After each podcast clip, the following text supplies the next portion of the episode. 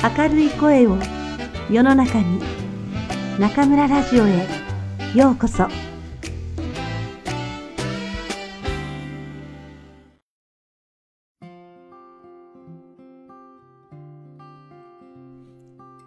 あなたにありがとう松浦弥太郎。第2章与え続けていくということ。ちょうどいい距離を見つける。断られ上手になる。お願いや頼み事は人との付き合いについて回ります。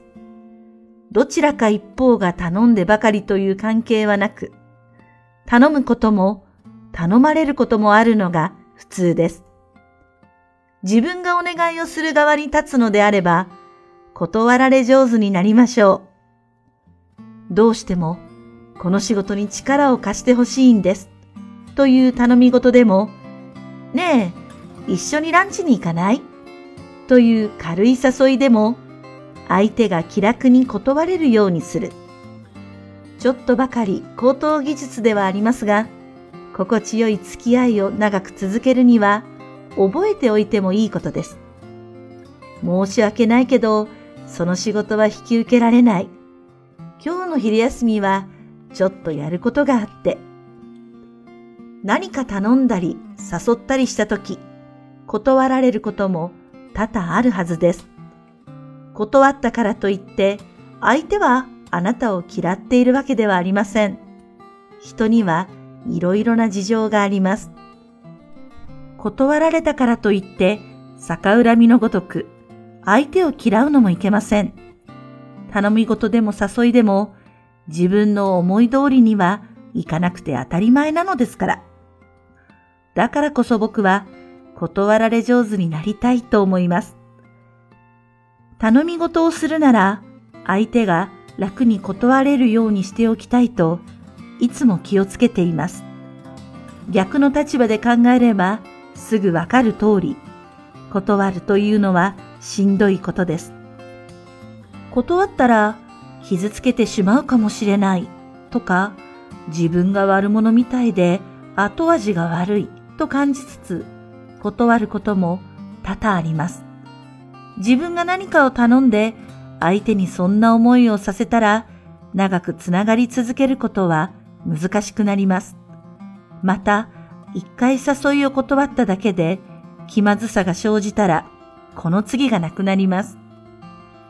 たとえ返事がノーでも、言う方も言われる方もさらりと流せるようにする。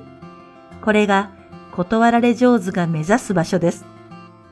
断られ上手になるとは、最初から腰が引けた調子で行くことではありません。多分無理だと思うのですが、この仕事をお願いできませんか？もしかして気が向かないかも。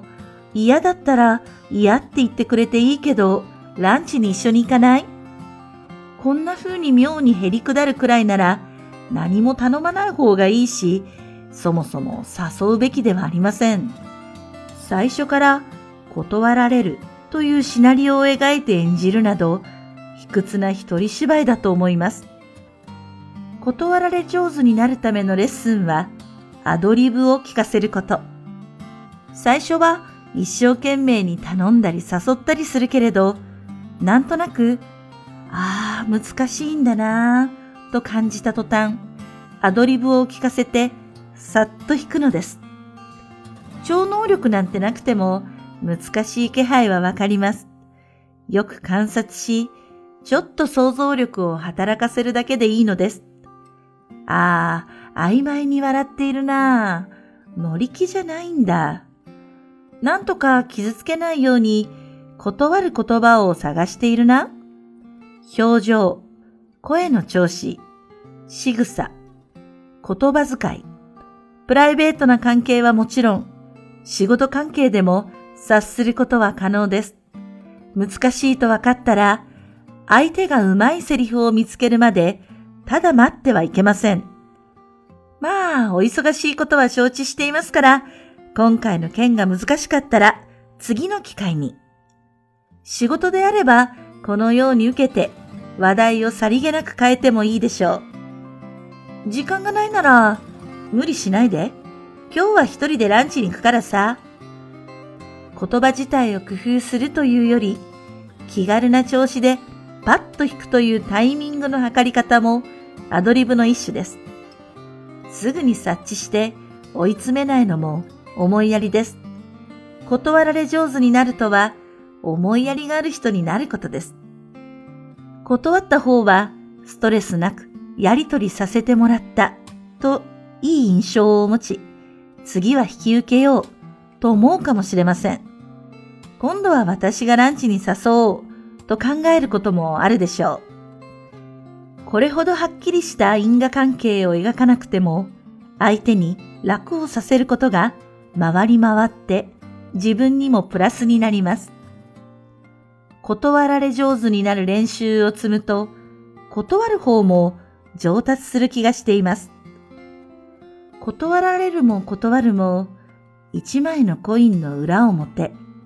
常に立場が入れ替わるのが人間関係で、変わる変わる断り役や断られ役を演じているようなところがあります。上手な断り役になるコツはスピード。一瞬のためらいもなくスパッと断ることです。無情なように見えて、これがおそらくベストウェイでしょう。しばらく考えさせてほしい。まだわからないけど、もしかしたらいけるかも。曖昧な答えはすべて相手を引っ張ることになります。待つ間、相手はいい返事を期待する。もしくは断られるんじゃないかという不安を募らせることになります。その延長線上に脳を突きつけるというのは同じ断るにしてもむごいやり口だと僕は思います。いくらスピード重視と言っても話の途中で断るのはいけません。最初から OK できないと分かっていたとしても、こういう事情で〇〇をあなたにお願いしたいという話にはきちんと耳を傾けましょう。それから謙虚な気持ちで素早く、はっきりと断ること。その話が二度と蒸し返されないくらい、意志をきちんと示すことです。どんな願いや頼みでも引き受けられたら、いかなる誘いにも乗れたら、人間関係はハッピーになるでしょうかそんなのはありえない話です。お金を貸してほしいと言われても、貸す余裕がないこともあります。金額的には貸せても、金銭のやりとりで気まずくなるのが嫌で貸さないこともあるでしょう。人にはできないことがあって当然だし、相手の望みに応えられないのは自分自身の力不足でもあります。できないことが自分の中にあってもいいし、それで終わる関係ならしょうがないと諦める。断り役は潔さも備えておかねばなりません。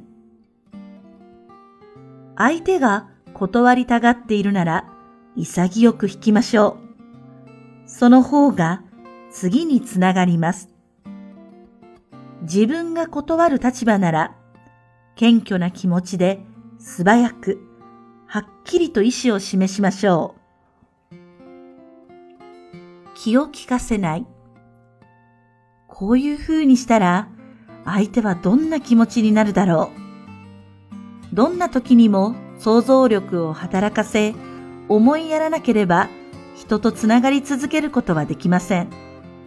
気遣いがない人は良い関係を築けないものです。そうは言っても気遣いには品が必要です。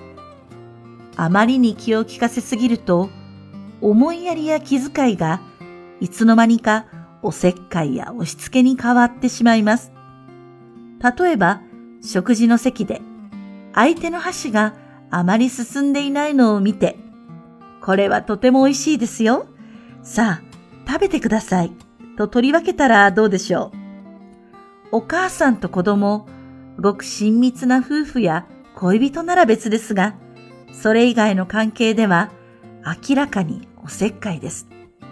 相手は体調が悪いのかもしれないし、その料理があまり好きでないのかもしれません。あるいは自分のペースでゆっくり食べているだけかもしれません。思うに、あらゆる気遣いは言葉に出した時点でおせっかいに変わるのではないでしょうか。私は気が利くし、ちゃんとあなたを気遣っていますよ、という気持ちが露骨に現れ、押し付けになってしまうと感じます。また、気を利かせすぎると、相手の負担になります。この人は過剰に気を使っていると感じると、自分の気持ちを先回りして読まれているようで、息苦しくなってしまうのでしょう。態度でさりげなく示すだけにとどめる。決して目立つことのない、こんな品のある気遣いができる人間でありたいと、僕は思っています。夢夢押し付けてはならないと、時々自分に注意しています。時には気がついていても、気がつかないふりができる。これができてこそ、本当に気が利く人なのかもしれません。僕たちはまた、気遣いを道具にしてしまうこともあるので、これも用心せねばなりません。この人と仲良くなりたい。いい関係を築いて、次の仕事につなげたい。はっきり意識していなくても、下心がある気遣いをしている自分にドキリとしたことはないでしょうか。仕事では自分のポジションを有利にするためにしなくてもいい心配りをする人がいます。友人との付き合いでも自分をよく見せたい、自分の主張を通したいという下心で気を利かせていることは案外多いのです。下心から生まれた気遣いは必ず相手にそれと分かってしまいます。あ、この人は裏があって気を利かせているんだな。そう感じると、大抵の人は傷つきます。つまり、これほど失礼な振る舞いはない、ということです。気の利かない、ぼんやりした人になるのもいただけませんが、気を回しすぎて、相手に負担をかけ、結果として傷つけるのは同じこと。いくら気をつけても、気をつけ足りないことだと思うのです。思いやりや気遣いも、度を越すとおせっかいや押し付けに変わってしまいます。気を回しすぎて相手の負担にならないよう、気遣いには品が必要です。ユーモアの効用。人と人とのやりとりは事務的な連絡ではないのですから、伝わればいいという構えでは成り立ちません。心と心の触れ合いだということを忘れずにいたいものです。やりとりを円滑にしてくれるのはユーモア。お互いが笑いっぱなしで話が終わる。そんな関係になれたら最高です。特別気の利いたユーモアでなくたって構いません。ダジャレでも、親父ギャグでも、場を和ませる一言を発する。これがさらりとできたら、本物の素敵な大人ではないかと思います。まだまだその域に達していない僕が憧れている方がいます。年齢的にも実績から言ってもまさに先生という呼び名がふさわしい方ですが、本当に素直で謙虚です。僕のような20歳以上も年下の人間にもまるでてらいなく、あえて嬉しいという態度で接してくれます。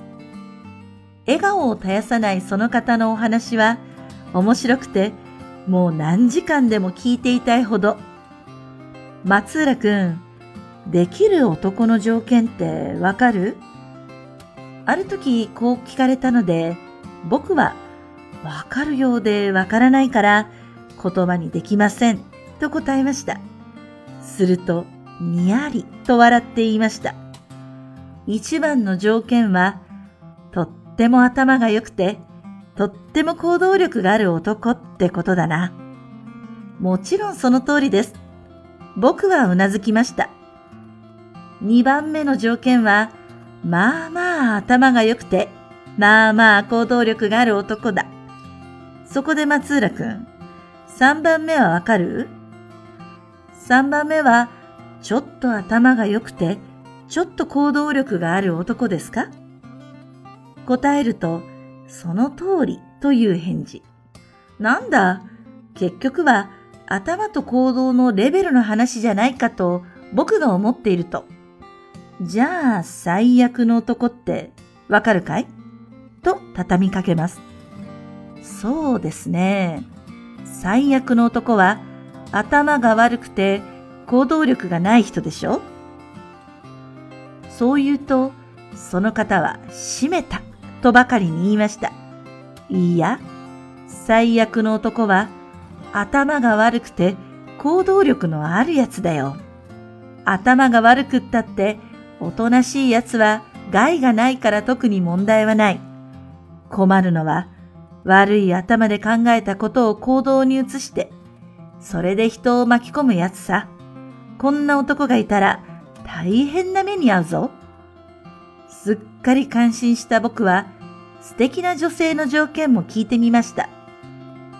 いい女っていうのはね、まず、とびきり頭が良くなくっちゃいけない。だけど、それを表に出しちゃいけない。頭がめちゃくちゃ良くても、それをひけらかさない愛嬌のある女が最高だね。自分が知っていることを面白おかしく、ちょっとした小話のように聞かせてくれる遮奪さに、僕はすっかり夢中になってしまいました。その方のような名人芸は難しいにしても、心を開き、自分のちょっと変な部分を見せることもユーモアにつながります。短所も隠さず、お互いがどんどん裸になって語らえば、自然と笑いも生まれます。人と人とのやりとりを円滑にしてくれるユーモアを活用しましょう。場を和ませる一言を発する。これがさらりとできたら、本物の素敵な大人です。